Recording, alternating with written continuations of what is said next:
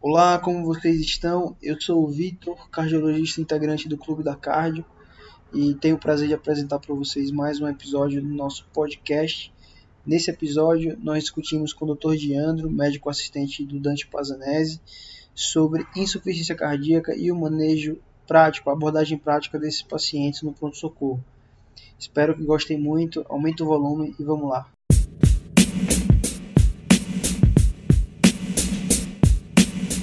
Hoje a gente vai esclarecer todas as dúvidas possíveis e imagináveis do manejo da IC no pronto-socorro. Então, se às vezes você tem dúvida, se suspende o beta-bloqueador ou deixa, divide pela metade, o que, que a gente faz com IECA? Hoje a gente vai deixar isso bem fixo na cabeça, que é para não esquecer mais, tá?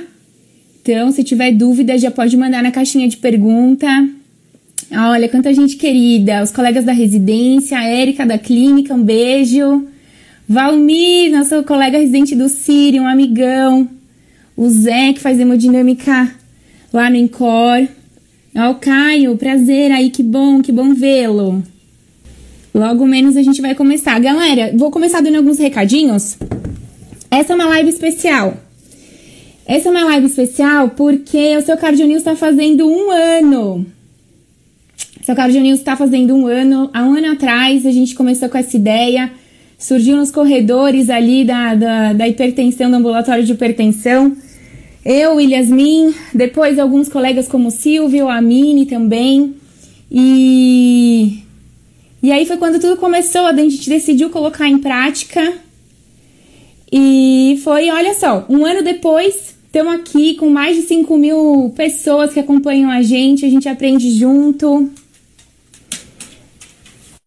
aí convidar nosso chefe, Diandro. Então, essa live é especial. É uma live em comemoração de um ano do seu Card News.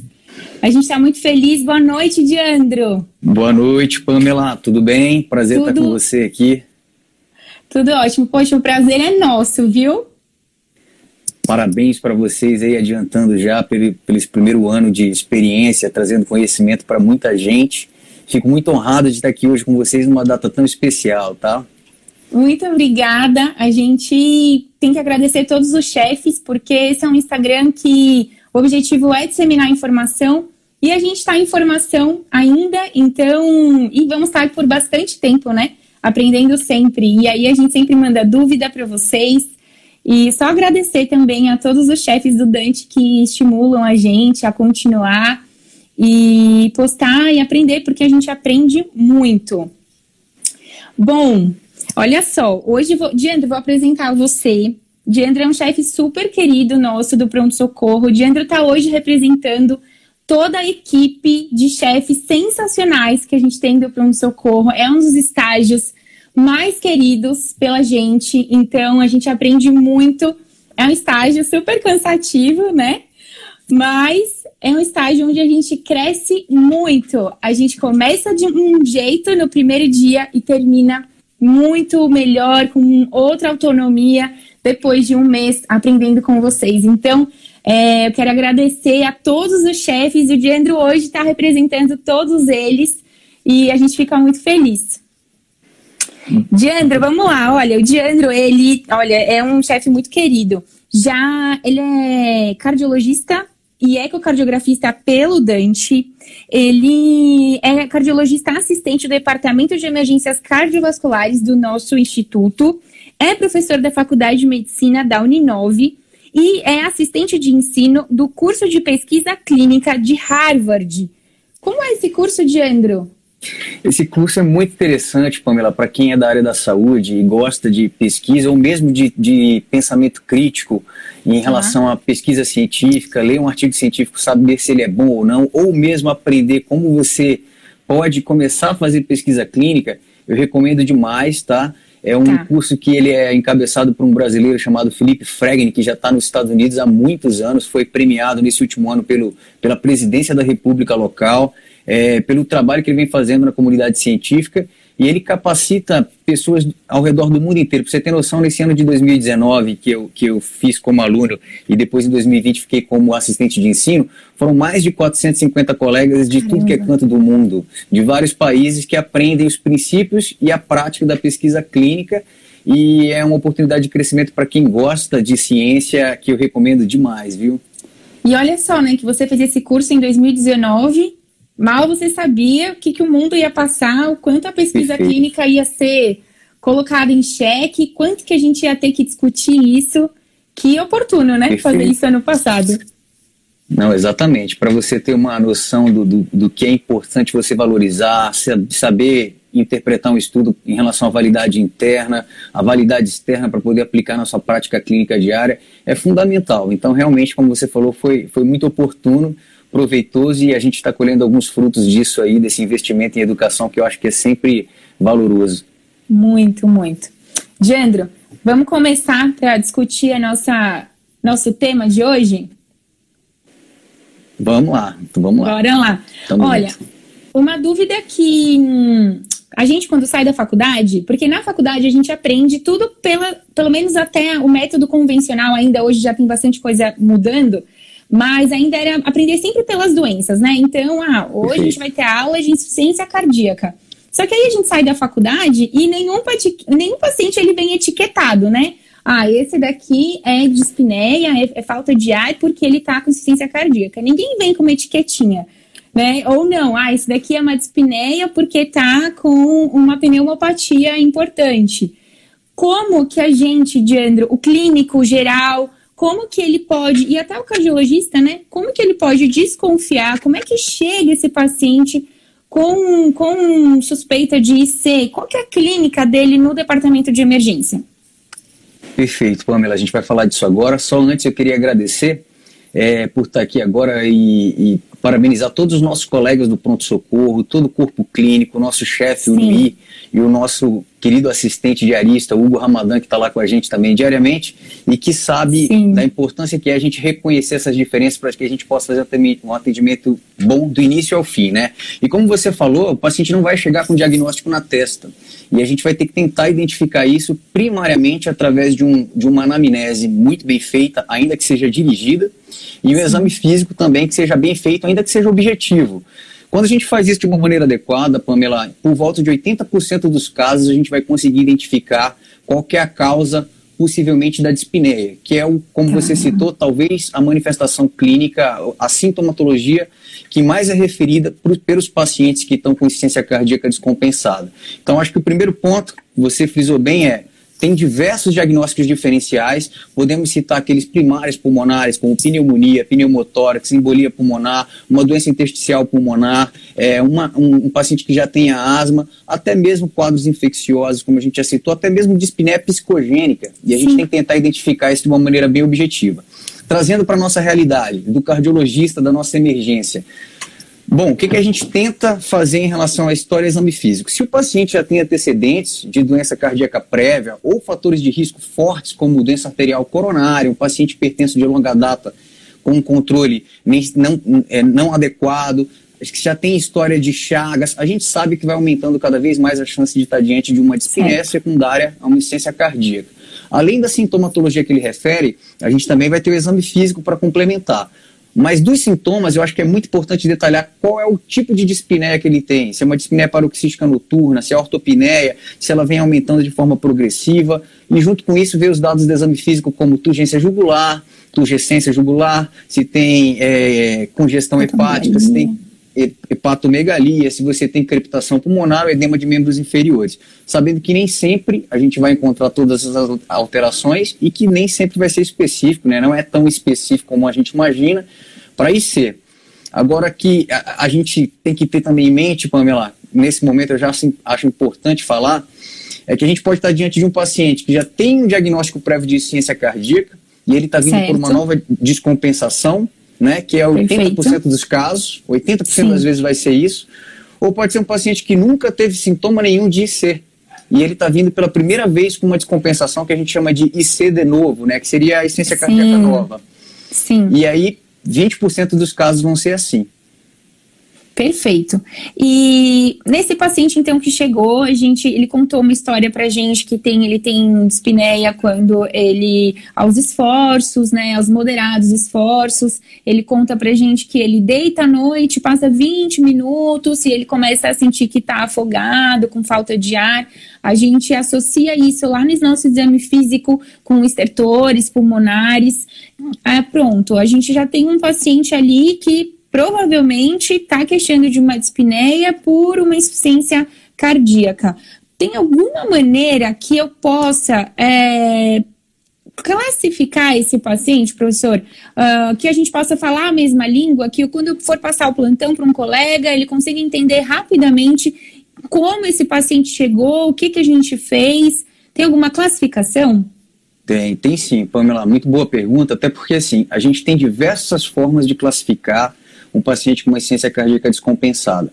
Você pode classificar em relação a se você já tem dados de fração de ejeção, se a fração de ejeção é reduzida ou não, se ele tem uma insuficiência cardíaca. Antigamente se falava muito de sistólica ou diastólica, mas do ponto de vista hemodinâmico, do ponto de vista clínico, a melhor forma da gente classificar, que nos permite já ter uma noção do que, que a gente vai poder fazer de terapia, inclusive de prognóstico, é a famosa classificação clínica hemodinâmica de Stevenson, que a gente divide em quatro grupos, né? É, que seriam uma EC descompensada no perfil clínico hemodinâmico B, C, L ou A. Isso aí ajuda demais a gente a manejar o paciente. E o que, que é levado em consideração para você classificar um desses quatro subtipos?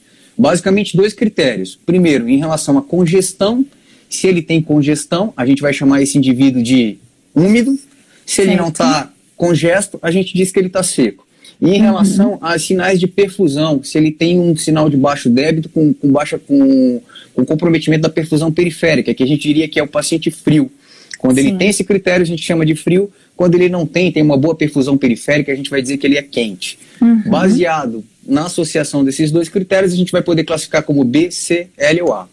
Já adiantando, vamos, vamos detalhar cada um deles, para a gente não esquecer e daquela forma que a gente gosta, sempre fazendo uma regrinha para ficar fácil lembrar. de lembrar. Então, perfil B. Perfil B, Pamela, ele é o mais frequente no pronto-socorro. É, a depender do estudo que você vai avaliar, pode ser desde 60% a 70%, às vezes até 80% dos, dos casos que são admitidos em pronto-socorro e ser descompensados são do perfil B. B de Belém. Belém, para quem não conhece, é uma cidade que é quente e extremamente uhum. úmida. Então, o paciente que vem com perfil B de Belém, geralmente vai ser aquele que está congesto e que ao mesmo tempo ele está quente, ou seja, a perfusão periférica dele é boa, tá? Certo. O prognóstico é melhor do que o perfil C que a gente vai comentar agora. O perfil C já é o C de Curitiba. É aquele que já tem um, um quadro de congestão associado a má perfusão periférica. Sim. Então a gente já vai ter um paciente que está frio e ao mesmo tempo úmido. O perfil L é o perfil L de Las Vegas, que é frio e seco, ou seja, ele vai estar com perfusão periférica comprometida, mas ao mesmo tempo não tem congestão. Certo. E o perfil A, que a gente brinca dizendo que é de Anápolis, é o quente e seco, que em teoria muitas vezes não era nem para estar num setor de emergência. Perfeito. É, olha, o, a Google está comentando aqui uma reunião clínica mensal. Nossa, verdade, 25 do 8 para a galera já deixar anotada aí, a gente vai divulgar. É uma reunião mensal que está sendo feita do PS, um parêntese só. E vai ser dia 25 do 8 às 20 horas, a auditório G, para quem estiver ao vivo lá. Quem estiver pelo Zoom, a gente vai mandar deixar o link no nosso Instagram também. Obrigada, bem lembrado, professor. Bom, estabelecemos o perfil hemodinâmico a princípio, ali na nossa avaliação no consultório, numa primeira avaliação, certo? Isso é possível, né, professor? A gente vai Perfeito. conseguir fazer essa classificação com, nossa, com a nossa anamnese, o nosso exame físico, sempre direcionado para o que a gente está pesquisando. Bom, e agora, é, às vezes, a gente fica na dúvida em relação à volemia do nosso doente. A gente, às vezes, tem dúvida se ele está precisando de volume ou se ele está precisando que a gente faça diurético para que ele perca esse volume que está sobrando né, ali principalmente em pacientes que às vezes ele já tem um, um, uma IC já conhecida, já tem uma fração de gestão menor, já está em uso às vezes de diurético, às vezes tem uma IC direita também, e às vezes a gente fica bem na dúvida. A, a volemia, olha, para quem trabalha com a gente, é, quem trabalha em pronto-socorro, A volemia é a pergunta de um milhão de dólares. Às vezes a gente fica, vê de um lado, vê do outro, avalia de um jeito, passa duas horas, avalia de novo. Professor, que parâmetros que a gente pode usar para auxiliar a gente ah, na questão aí da volemia do nosso doente no departamento de emergência? Perfeito, Pamela. Essa pergunta ela é sensacional porque realmente, se fosse fácil, a vida de muito emergencista e muito intensivista seria muito melhor. Porque Sim. você estimar a volemia, você tem uma chance de erro muito grande. Classicamente, tem diversos parâmetros que a gente vem utilizando. Muitas vezes a gente acaba falando de pressão venosa central, você pode fazer uma medida não invasiva como a PVC, e que se você tem uma medida seriada, ela pode ter uma certa correlação com a volemia, mas a chance de erro é muito grande. Uma medida isolada de PVC, por exemplo, se você pega um indivíduo que tem uma PVC de 16, que está acima de 12, você afirmar que ele está hipovolêmico um paciente cardiopata de base, você tem mais de 50% de chance de estar tá errando. Uhum. Ao mesmo uhum. tempo, se você pega uma PVC de 7, em determinadas situações você pode considerar que ele está precisando de volume, mas não é a realidade. Vou dar um exemplo clássico para você. Logo no início da, da nossa conversa, a gente falou que a gente pode ter pacientes que em 80% das vezes ele já tem IC e chega descompensado um novo episódio, mas pode ser um paciente que está tendo um primeiro episódio de descompensação. E eles Sim. têm uma diferença muito grande, sobretudo em relação à volemia. A principal diferença é essa. Geralmente, o paciente que faz um primeiro episódio de insuficiência cardíaca, que é a, que é a IC de novo, ele não tem, não costuma ter hipervolemia, Pamela. Ele tá. costuma ter uma distribuição volêmica é, totalmente é, fora do padrão que a gente esperaria. Ou seja, tem uma má distribuição. Exemplo, uhum. clássico, exemplo clássico disso aí é o paciente que chega, chega com edema agudo de pulmão, secundária é uma síndrome isquêmica significativa. Ele não está hipervolêmico, mas Sim. pela falha de bomba que ele está tendo, ele está fazendo uma congestão pulmonar Perfeito. e o tratamento prioritário dele não é diurético. O tratamento prioritário dele vai ser o quê? Vasodilatador. É. Exatamente, porque ele não está hiper, tá hipervolêmico. Como Sim. que a gente estima essa volemia? Eu vou ser muito honesto com você, e até porque você tá, esteve com a gente durante os últimos 30 dias Sim. e sabe que o que eu estou falando não é mentira.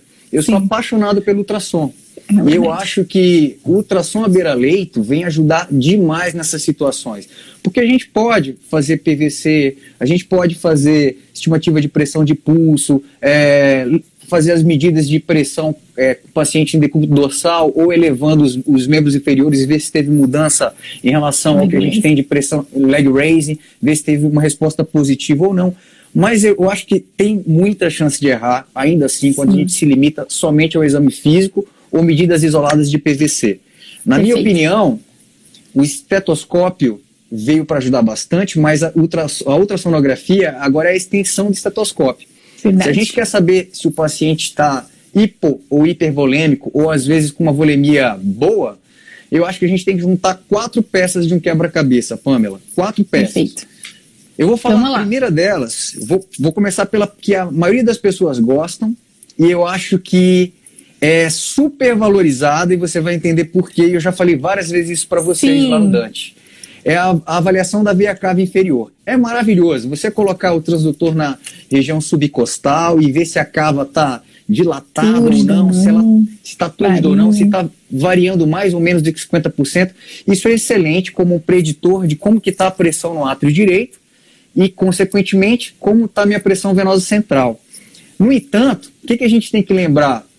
Os nossos pacientes do Dante, por exemplo, a gente sabe que muitos têm doença cardíaca estrutural e que, em última análise, já vai aumentar a pressão que a gente tem nas cavidades Sim. direitas. Você pode Sim. ter um paciente com hipertensão pulmonar crônica, pode ter um paciente com um refluxo tricuspídeo significativo. Sim.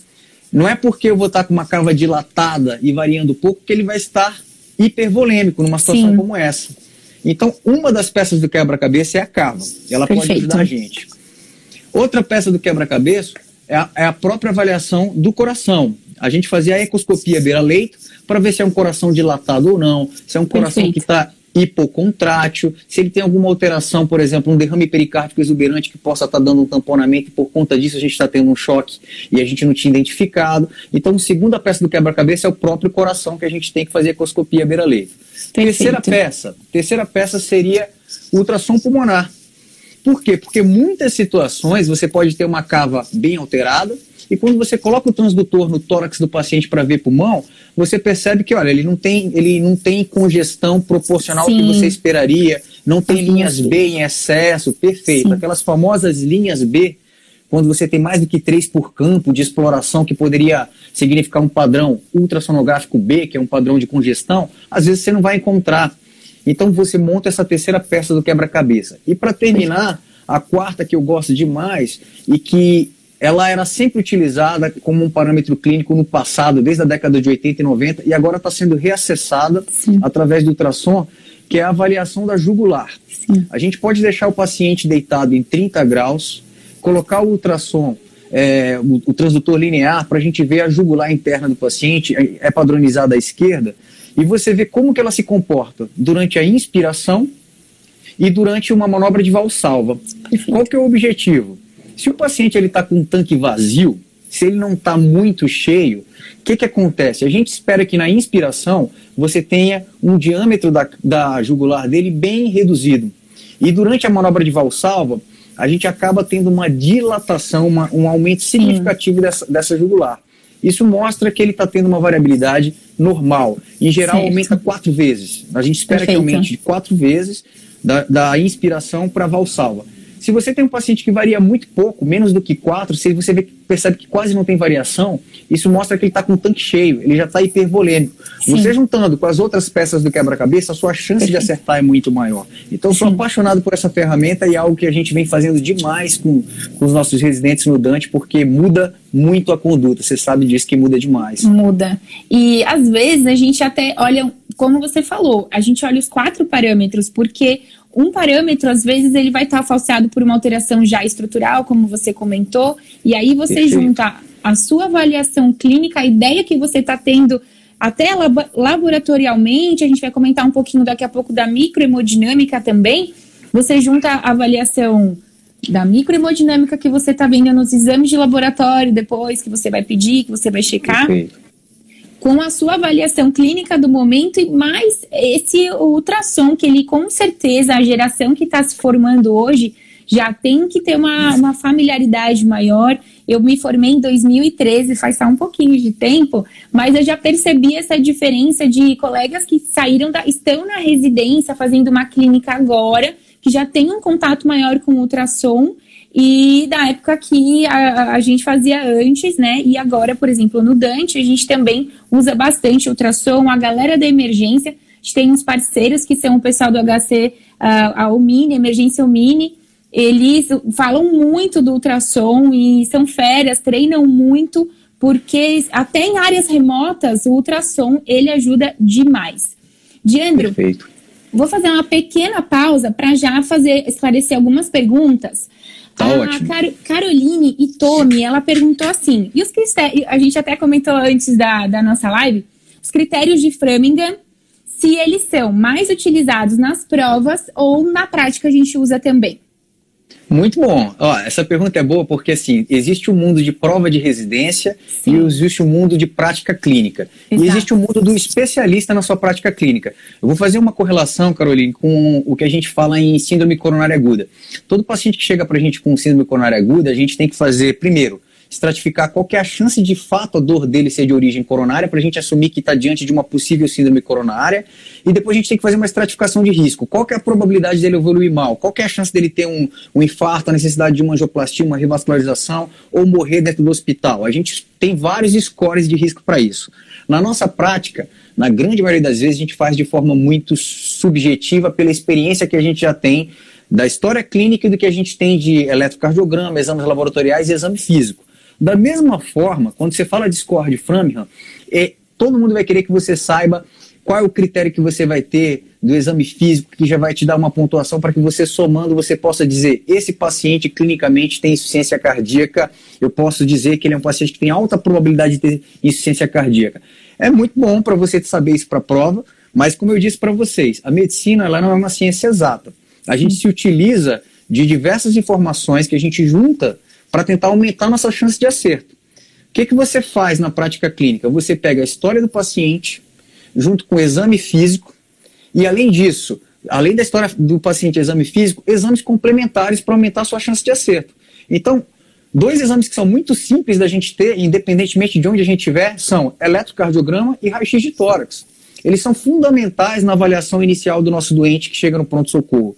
A gente sempre, sempre vai complementar a história e o exame físico com eletrocardiograma e raio-x de tórax. Se você pega uma área cardíaca aumentada, né, um índice cardiotorácico acima de 0,5, se você pega um aumento da trama vascular com um padrão de congestão, pega um elétrico que você já vê onda Q, um padrão já de necrose prévia, mostrando zona inativa, sobrecarga de câmaras, ou mesmo fibrilação atrial, isso já te mostra que é um paciente que tem um coração possivelmente alterado do ponto de vista estrutural.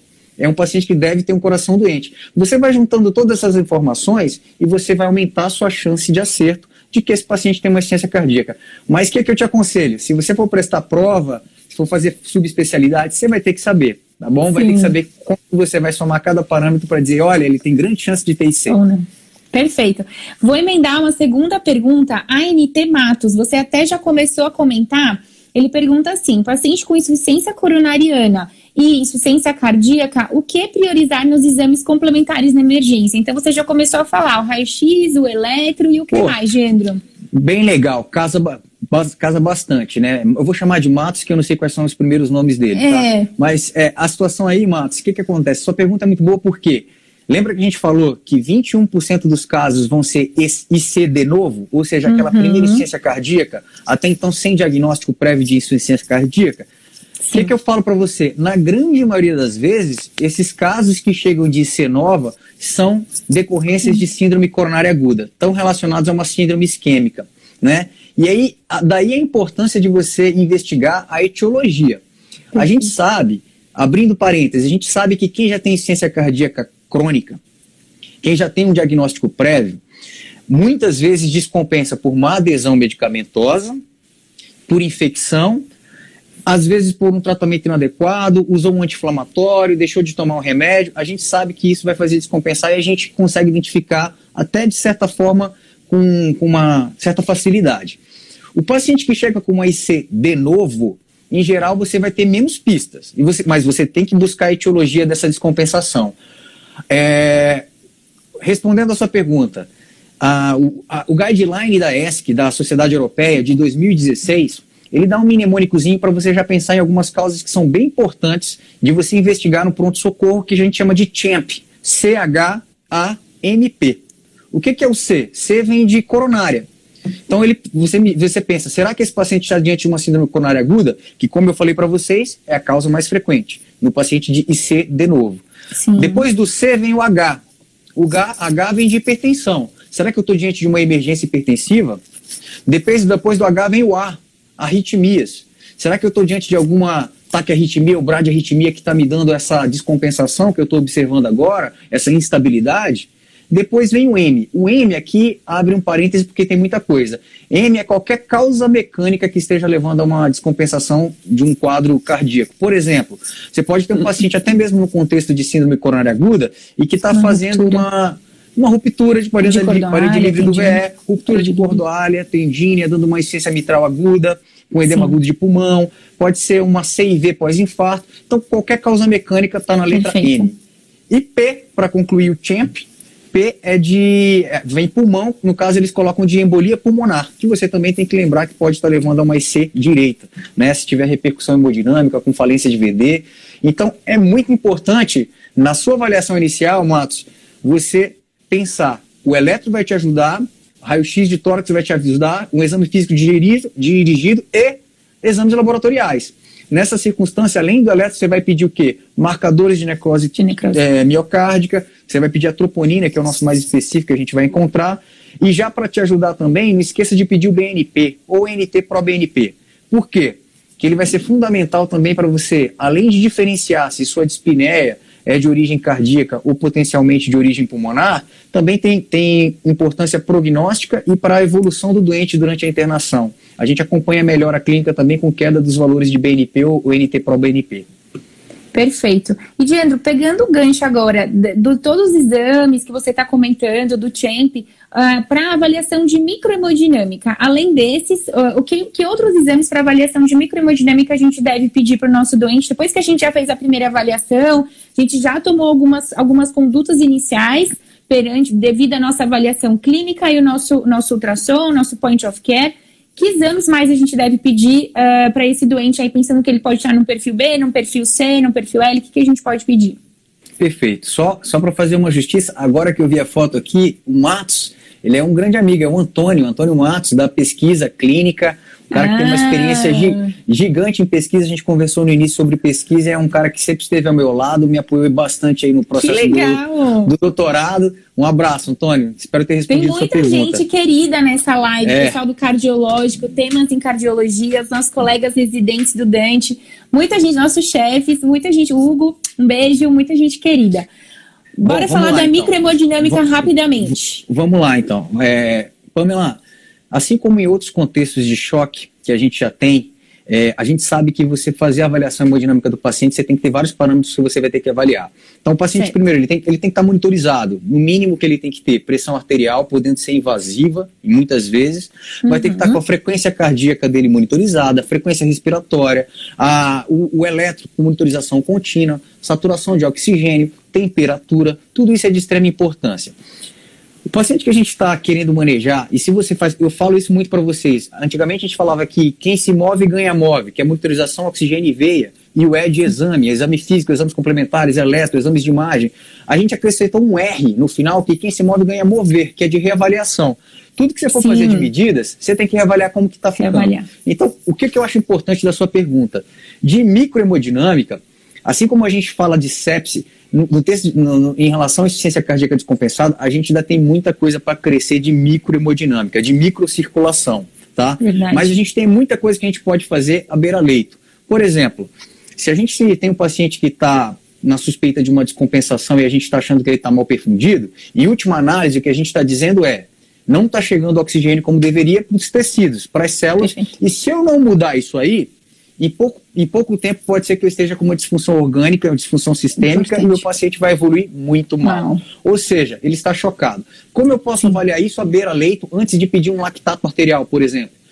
Posso ver sinais de má perfusão, como por exemplo, uhum. pele fria pegajosa, de preferência com o dorso das mãos, sobretudo na região dos joelhos, que é onde a gente começa a ter uma alteração primária. Pode ver se tem um boteamento, né? Se você está vendo livedo, geralmente também começa na região, região dos joelhos e você vai graduando do zero, que é a ausência, até o, o número 5, que é o mais grave, quando já ultrapassa o limite da região inguinal, mostrando que já está tendo uma perfusão comprometida de uma maneira significativa. Você pode ver uma coisa que é muito importante, que é o tempo de enchimento capilar. E que aqui eu abro um outro parêntese, Pamela, que você sabe que eu também sempre pergunto isso para vocês. É, como você faz a medida do tempo de enchimento capilar? Porque se, se, se, eu estou aqui em São Paulo, numa noite fria como essa, é diferente de alguém que está, de repente, em Belém do Pará, onde eu morei e gosto demais, e que está quente, bem quente. Não sei qual é a altitude que um está em relação ao outro, pode Sim. ser que esteja mais alto. Ou seja, a gente tem que tentar padronizar para falar a mesma língua. Então, pessoal, o que, que eu vou dar de dica para vocês? O que a gente tem de validado não é de, não é de recente, não é novo. Desde 1988 já se utiliza técnicas para tentar padronizar.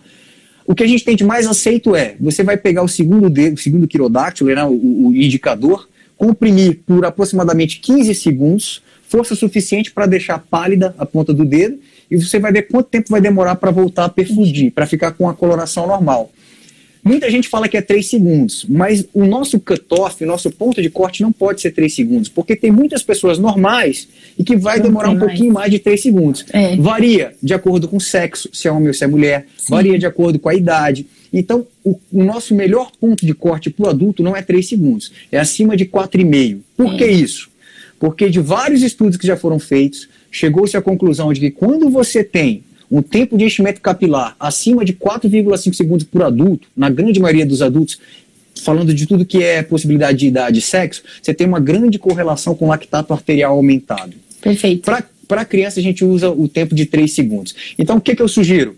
Vê se a pele está fria e pegajosa, se tem cianose de extremidades, se tem livedo, se, se tem tempo de enchimento capilar alterado. Vê como está a diurese, se está pelo menos meio ml quilo hora como está o nível de consciência, como está a pressão arterial, e depois você pode pedir exames laboratoriais, como lactato arterial, base excess, você pode ver também saturação venosa central, anion gap, gap de CO2, e tu, tudo isso vai a, a ajudar a você melhorar a perfusão do seu paciente, guiado por metas, como a gente também vê na sepsi. Sim, perfeito, Diandro. E hum, uma última pergunta aqui do PC. Nossa, tem bastante pergunta. Ah, deixa eu ver, alguém tinha mandado aqui. Essa daqui. É, geralmente, pacientes com IC apresentam-se hipertensos com alteração de frequência respiratória e saturação de oxigênio? Então, uma pergunta Sim. do Jean, ele quer saber se os pacientes com ICC apresentam-se hipertensos com alteração de frequência respiratória. Muito boa. Ó, o que, que a gente sabe? É, quando você fala apresentos hipertensos, eu estou interpretando como pressão arterial sistólica e diastólica acima do normal, né? Então, acima de 140 por 90. O que eu posso te afirmar é a grande maioria dos pacientes vão chegar com uma pressão arterial sistólica acima de 90, ou seja, PAS acima de 90, o que te ajuda bastante a tratar, porque você não vai ter tanta limitação. Mas existe o contexto clínico de uma hipertensão mal controlada, gerando um edema agudo de pulmão, e que é muito frequente você encontrar, sim, pacientes hipertensos que estão taquipneicos por congestão pulmonar e a saturação de oxigênio acaba tendo alteração também. Por quê? Que, que a gente tem que pensar? É, existe um, um trabalho, Pamela, eu vou até me comprometer aqui com quem estiver assistindo, tudo que vocês quiserem de Sim. referências, vocês podem me mandar inbox, tudo Cobra que eu para vocês é referenciado. Então, se você falou, adianta, eu queria, eu queria referência dos 4,5 segundos, eu queria referência do que você falou. Vocês podem mandar inbox que, no, no, no direct que eu mando para vocês as referências. Perfeito. Dessa questão, por exemplo, é muito importante você diferenciar o que é um, uma IC com comprometimento pulmonar, congestão pulmonar cardiogênica da não cardiogênica, porque o mecanismo é diferente. Sim. Na cardiogênica, você tem um espectro de alterações cardiológicas que podem levar à congestão, é, enquanto na cardiogênica, a maioria das vezes é por aumento de permeabilidade vascular e você vai ter um aumento da, do líquido no, no intestino pulmonar secundário a essa permeabilidade vascular. Então você vai ter que ver qual que é a, a causa de descompensação. Lembra do champ que eu falei, Jean? Você vai lembrar que o, em que situações ele pode estar com a pressão alta e aí fazer um, um, uma alteração de saturação de oxigênio e ao mesmo tempo estar tá dispineico com frequência respiratória aumentada. Geralmente, edema agudo de pulmão hipertensivo você vai pegar assim. Perfeito, Diandro. É, bom, vamos seguir. A gente vai. Tem mais uma. Deixa eu ver. A Carla está perguntando aqui, Carla Cavalcante mandou uma pergunta se é válido fazer o chamado teste de volemia com 250 de soro fisiológico. É, aí eu só não sei em que contexto de paciente, né? Que Perfeito. ela está perguntando. Carla, ó, aí vamos lembrar do que eu tinha conversado com vocês antes, falando quando a Pamela me perguntou da classificação clínica hemodinâmica. Lembra que a gente tem quatro perfis: B, C, L, A. Perfil L, L de Las Vegas, que eu falei para você, frio e seco, ele é aquele paciente que muitas vezes ele está frio é, e seco por um tanque que está vazio, está faltando gasolina ali, está faltando volume. E você pode fazer prova volêmica em geral com cautela mesmo. O que é sugerido nas diretrizes é que você faça de fato 250 ml com uma reavaliação, tá, cuidadosa, que você faça os 250 e veja se não está surgindo crepitação, se ele não está ficando mais congesto, porque pode ser que você mude esse paciente do perfil L para um perfil C. Isso é importante de falar. Essa classificação clínica hemodinâmica ela não é estática, ela é hemodinâmica. Um paciente chega no perfil L e de repente ele pode ir para C depois de algumas horas. Ele chega no perfil B, depois pode ir para C depois Muda. de algumas horas. Sim. Assim como pode sair de um C e para o B também. Então, vale a pena você fazer sim, tá? Carla, sobretudo no perfil L. Eu já vi que você perguntou aí embaixo no perfil C. Já adiantando para você, perfil C, como eu falei, C de Curitiba. Curitiba, frio e úmido. Muitos pacientes eles estão úmidos e por estarem úmidos, você pensa assim, ele está com tanto volume, tanto volume, que aquele mecanismo de Frank Starling, ele perde, ele já não está mais acabou. naquela fase compensatória. Acabou. E por conta daquilo de ter ultrapassado o limite que ele teria, você acaba descompensando a, a, a função cardíaca de maneira que ele vai ter uma bomba comprometida. Primeira coisa que você faz, também orientação de diretrizes, é dar uma chance para ele sair do perfil C utilizando primeiro o diurético. Se você faz o diurético e tira aquela sobrecarga volumétrica que ele está, pode ser que aquela descompensação que ele estava por uma pré-carga exagerada, ela se resolva e ele pode até melhorar contratilidade miocárdica com melhora de perfusão periférica. Então, eu não sugiro que faça prova volêmica no perfil C, não. Baseado nas diretrizes, comece com uma dose inicial de diurético de alça. Perfeito, Diandro. Bom, a gente já estamos dando spoilers aí dos perfis. Vamos falar direitinho de cada perfil, o que, que a gente tem que fazer, o que, que, que, não pode fazer, o que, que deve fazer, para todo mundo ficar com isso na cabeça. A gente tem 20 minutos para nossa live terminar. Vamos focar no que, que a gente precisa, Diandro. Por exemplo, você acha da gente focar nos perfis é, primeiro B e C e depois do L? Perfeito. O que você acha? Perfeito. Lá, B, C B. e vamos lá. Aproveitando, Gustavo Galho, um abraço, você está aí também acompanhando. Gustavo, um grande amigo de residência, fez cardiologia comigo e também um dos amigos que a gente vai comentar do Savic agora. Isso. Ele é um dos entusiastas do Savic, já para a gente falar do manejo hemodinâmico, né? Bom, é, a gente tem no Savic sugestões. Savic, para quem não sabe, é suporte avançado de vida e ciência cardíaca. É, é um, exatamente, esse livro. Esse livro faz parte do curso do um Savic. Curso ele é dividido em duas etapas, tá, pessoal? Vocês podem fazer esse treinamento na SOCESP, aqui em São Paulo. É, tem diversos centros que fazem esse treinamento e eu aconselho demais. É, você pode ver o manejo do paciente na fase aguda e você também pode estudar o manejo ambulatorial, que é num, num outro curso. O que, que ele sugere para gente? Perfil B, Pamela, como a gente falou, perfil B, B de Belém, Belém quente e úmido. Quando a gente está com o paciente quente e úmido, a nossa prioridade é tirar volume com diurético e, ao mesmo tempo, melhorar a perfusão com vasodilatadores. Perfeito. Está muito amplo. Vamos tentar fazer a receita do bolo. O que, que é a receita do bolo para a gente colocar em prática? Diurético, pessoal, a gente tem várias opções. O que acaba sendo melhor é o diurético de alça, intravenoso, né? a famosa furosemida. Por quê? Porque a gente não fica sem ela, né? É, é a nossa, não, não dá para viver sem ela.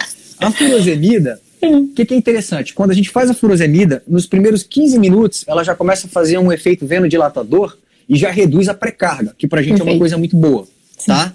E além disso, passado 30 minutos a uma hora, a furosemida vai fazer o efeito diurético dela. E aí vai diminuir também aquele excesso de volume que está prejudicando o nosso doente. Então vai tirar ele daquele estado úmido. Qual é a dose da furosemida? Pelo SAVIC, que a gente tem de, aconselho, de, de conselho para dar é de meio a um miligrama por quilo. Muitas pessoas têm na cabeça uma receita de que ah, você dá duas ampolas, 40 miligramas. Não, pessoal, faça de meio a um miligrama por quilo mesmo. E não precisa Outra ter medo, opção, né, Diandro? Pode fazer, que a galera às vezes tem um pouquinho de medo, mas deu quatro ampolas. Gente, é isso quatro, mesmo. 80 miligramas, exatamente. É o, que ele tá, Se... é o que ele precisa. Eu vou dar uma dica prática também para quem tiver medo, Pamela. Existe uma possibilidade de você fazer um cálculo muito simples. Você pode, se o paciente ele já é, tem IC crônica e ele já faz uso de diurético, Isso, boa. Digamos, digamos que ele utilize dois comprimidos de 8 em 8 horas. Vai, dois comprimidos três vezes ao dia. Cada comprimido tem 40. 80 miligramas três vezes ao dia vai dar 240 240. miligramas. O que, que você pode fazer? Você pode fazer como dose de ataque metade dessa dose, só que intravenosa. Então você faria 120 miligramas. 120 miligramas seriam seis ampolas. No exemplo teórico que eu estou dando para vocês. Certo. Não deu certo. Que, o que, que não deu certo? Eu esperei, eu fiz, esperei uma hora, vi que não teve resposta de diurese, a diurese está frustra, não chegou a meio ml quilo hora. Posso fazer uma segunda dose. Eu não posso dizer que ele teve falha terapêutica ainda. Fiz a segunda dose, permanece sem resposta. Posso fazer uma terceira dose, inclusive associar diurético tiazídico. Se nessas situações a gente percebe, olha, fiz uma primeira dose, segunda, terceira dose, ainda assim não está tendo resposta, associei o tiazídico, o que, que a gente tem de opção? Segue com vasodilatadores, tenta vasodilatar mais ainda o paciente, podendo até lançar mão de vasodilatadores intravenosos. Né? Perfeito. Né? você pode lembrar nitrato, você pode lembrar do nitroprusiato de sódio. O importante é, você tem que tentar abrir a periferia e tirar o excesso de líquido. Tem que estar na mente, perfil B é isso. Perfeito. E, Diandro, às vezes o pessoal também tem medo do vasodilatador. Uh, às vezes fica com uma PAM ali, uma, tá uma PAM um pouco limítrofe, 65 de PAM, 70, às vezes 60, mas pela nossa experiência a gente precisa do vasodilatador e muitas vezes a gente liga o Nipri de doses baixas, vai tateando e a PAM se mantém e às vezes até, até melhora. melhora. Né? Perfeito, Pamela. Perfeito. Isso aí, pessoal, que a Pamela falou é de extrema importância, porque às vezes o paciente está vasoconstrito, está com, muito, com a periferia muito ruim, e a gente está com medo de vasodilatar porque ele está com uma PAM limítrofe. Vocês têm que lembrar que Muitos pacientes cardiopatas têm fração de ejeção extremamente reduzida, com um, um, um, débito cardíaco extremamente comprometido, e que se você tem uma resistência sistêmica aumentada, você diminui muito a perfusão e a pressão mesmo dele vai estar reduzida porque não tem um Sim. stroke volume, um volume injetado bom. Quando você faz a vasodilatação, muitas vezes você tira aquele, aquele comprometimento da pós-carga de maneira que o débito dele vai melhorar de maneira tão significativa que a pressão sobe. Isso acontece com muita frequência, Pamela. Então, se o paciente está bem monitorizado, pessoal, e você está do lado dele, fique seguro de fazer o que você tem de melhor, porque a resposta ela costuma ser benéfica para o paciente e é muito satisfatório você ver esse incremento. Perfeito. E, Diandro, supondo que é um paciente que já faz uso de beta-bloqueador, já faz uso de IECA, e da espironolactona, vamos supor. O é, que, que é o SAVIC? O que, que as, as diretrizes falam pra gente? Se ele chegou no MC perfil B, ele já, já toma, já tá, já, já usa essas medicações em casa, ele chegou num contexto de ser perfil B, a gente obviamente vai procurar o motivo descompensador, esse não é o foco da live, mas é mais na prática, o que, que a gente vai fazer. O é, que, que o SAVIC, o que, que a gente tem que ter na cabeça sobre o beta-block, sobre o IECA. Pronto, muito boa. A gente, a gente depois, pessoal, prometo para vocês que a gente vai organizar tudo isso que eu estou falando para vocês num, num mnemônico que vai ficar fácil de lembrar tudo, vocês não vão esquecer. Mas em relação especificamente a essa pergunta, a gente sabe que qualquer droga modificadora de prognóstico, sobretudo quando a gente está falando de C com fração de ejeção reduzida, a gente tem que tentar ao máximo não suspender, a gente tem que tentar manter. Então, se o paciente usa IECA, usa BRA, usa beta-bloqueador, espironolactona, se tem condições de manter, a gente mantém.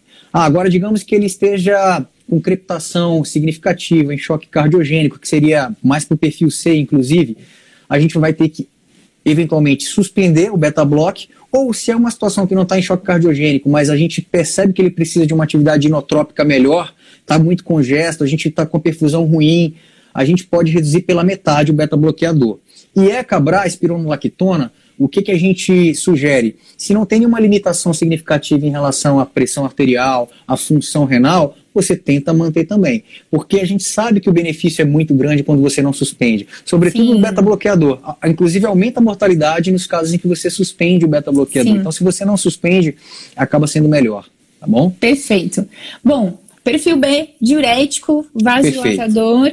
Mantém as medicações que faz uso. Se tiver muito. Uh, se tiver bradicárdico, se tiver um BAV avançado, algumas coisas que façam a gente pensar para suspender o beta-block ou reduzir, ok, mas a ideia é manter as medicações modificadoras de, de doença, certo? Perfeito, Vamos para o perfil, perfil, perfil C, de Curitiba.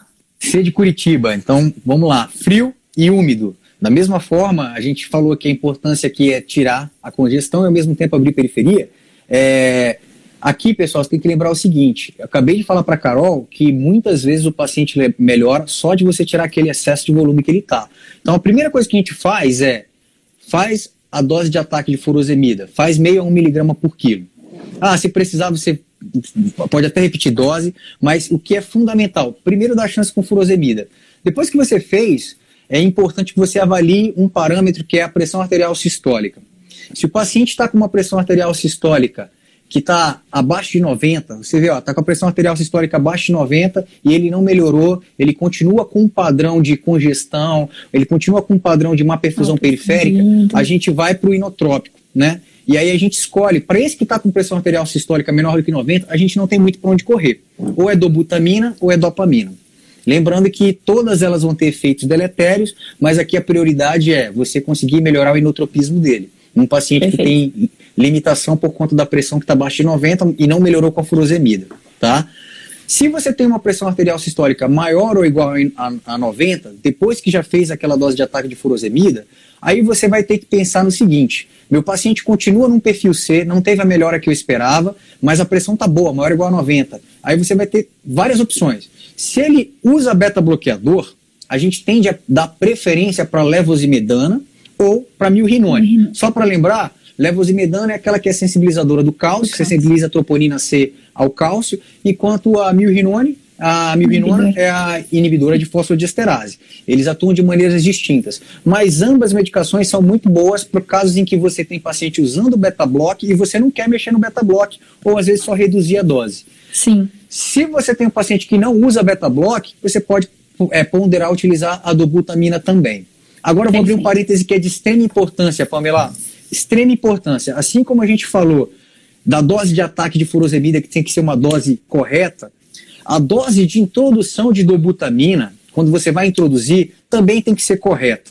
Por que eu estou falando isso? Vocês vão encontrar é, que a dose de utilização de dobutamina na paciente com IC é de 2,5, algumas referências 3 até 20 microgramas quilo por minuto. Isso é, é lindo, tá muito livro. bonito. É, é, o que está no, tá no livro. livro.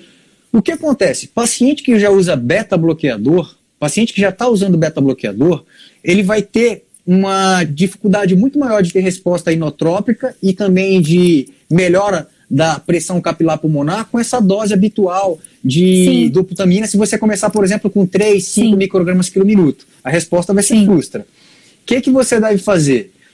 Como na grande maioria dos serviços, o que a gente vai ter amplamente disponível é a dobutamina, é. dobutamina eu sugiro a vocês o que a gente tem no Savic. Se você for começar a dobutamina em quem está em uso de beta-bloqueador, não comece com dose baixa comece já com 10 microgramas quilo minuto, é, de 10 para cima. Ideal é que seja 12 a 15, para você começar. De 12 a 15 microgramas quilo minuto. Se você começar com menos do que 10, 8, 7, não vai ter um efeito inotrópico, nem a vasodilatação em território pulmonar que você desejaria. Tá? Isso é importantíssimo. Perfeito.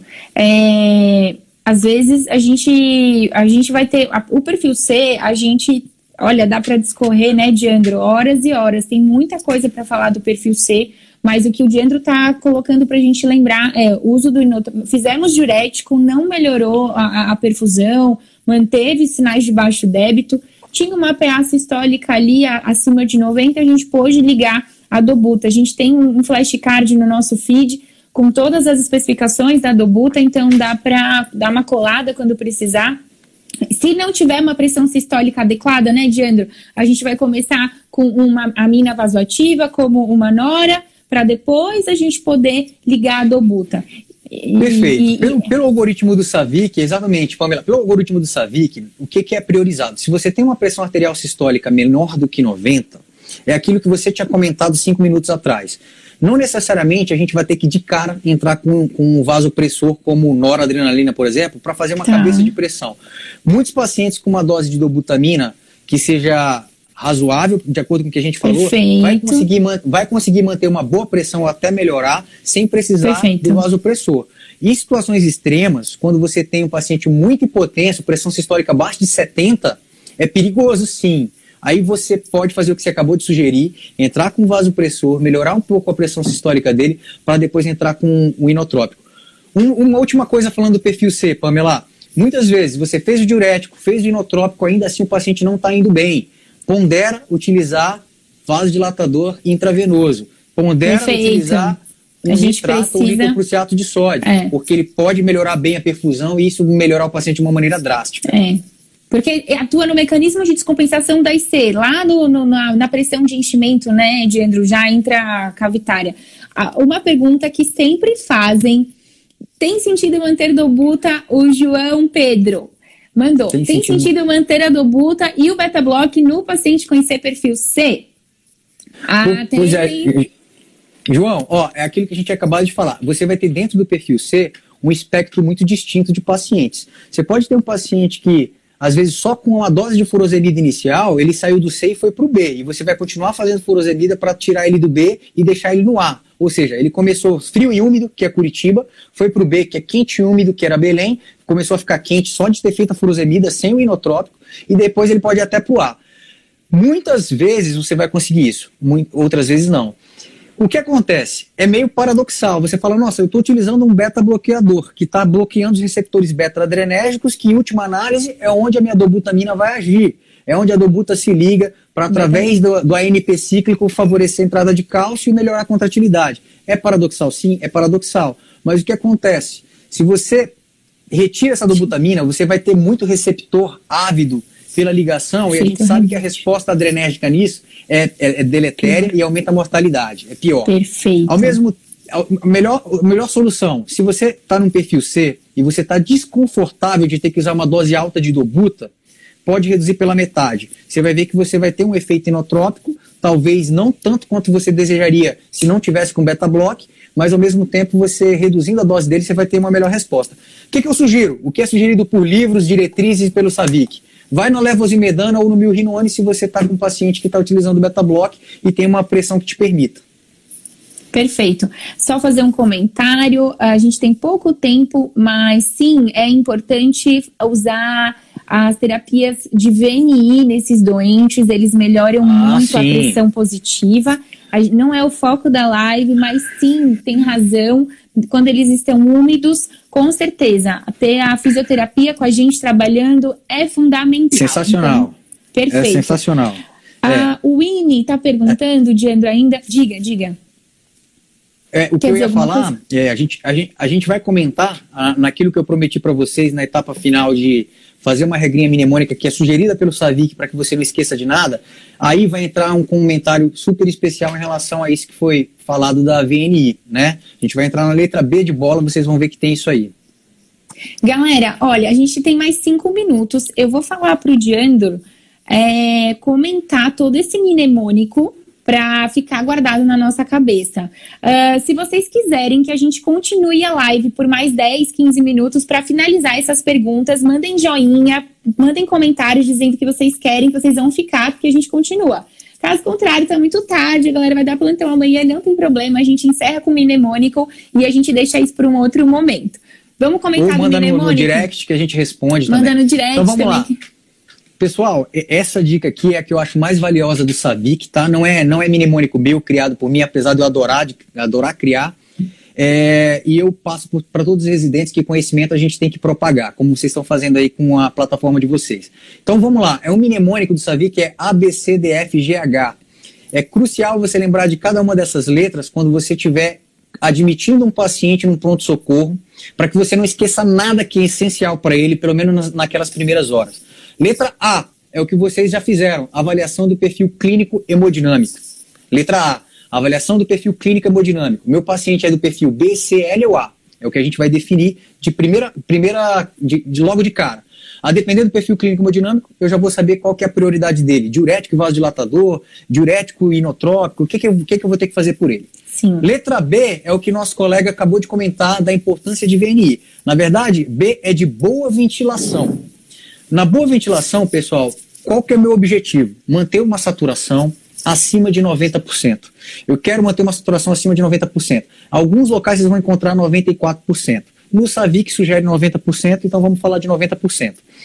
Para fazer isso, eu posso dar O2 suplementar por catéter, por máscara não reinalante, por Venturi, máscara com reservatório, até chegar numa situação em que eu precise sim de VNI, seja CPAP ou BIPAP, a gente sabe que pode ter BIPAP um benefício maior que tem hipercapnia, mas enfim, você pode escolher qualquer uma das, das, das opções junto com a equipe de fisioterapia para dar um melhor suporte de ventilação para o seu doente. E última análise, está fazendo tudo, não teve resposta ou chegou muito grave, é ventilação invasiva, ventilação mecânica invasiva. Letra B, então, boa ventilação, meu alvo, saturação maior que 90.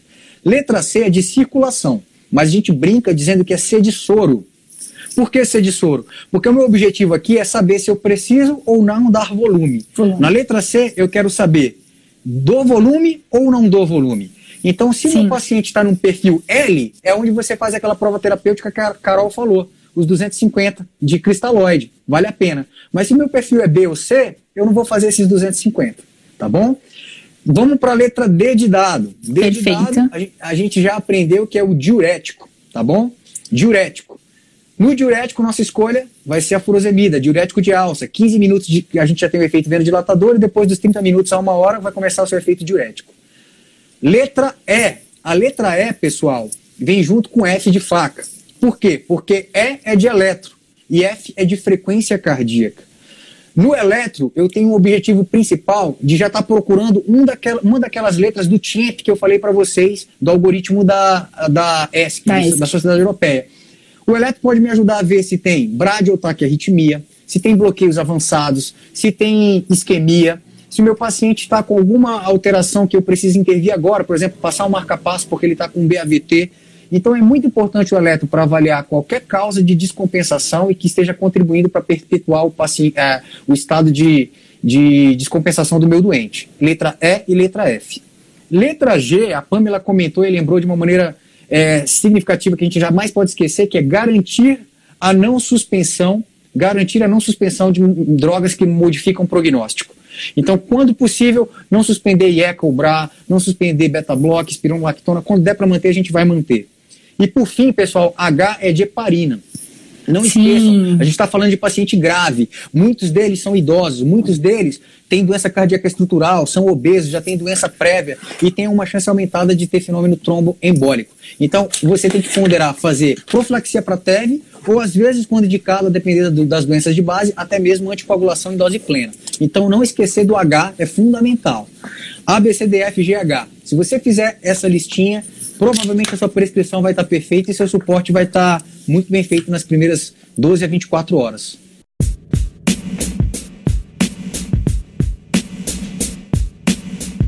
Então, gente, com isso nós finalizamos nossa primeira parte desse podcast sobre insuficiência cardíaca descompensada, o manejo prático desse paciente no pronto-socorro.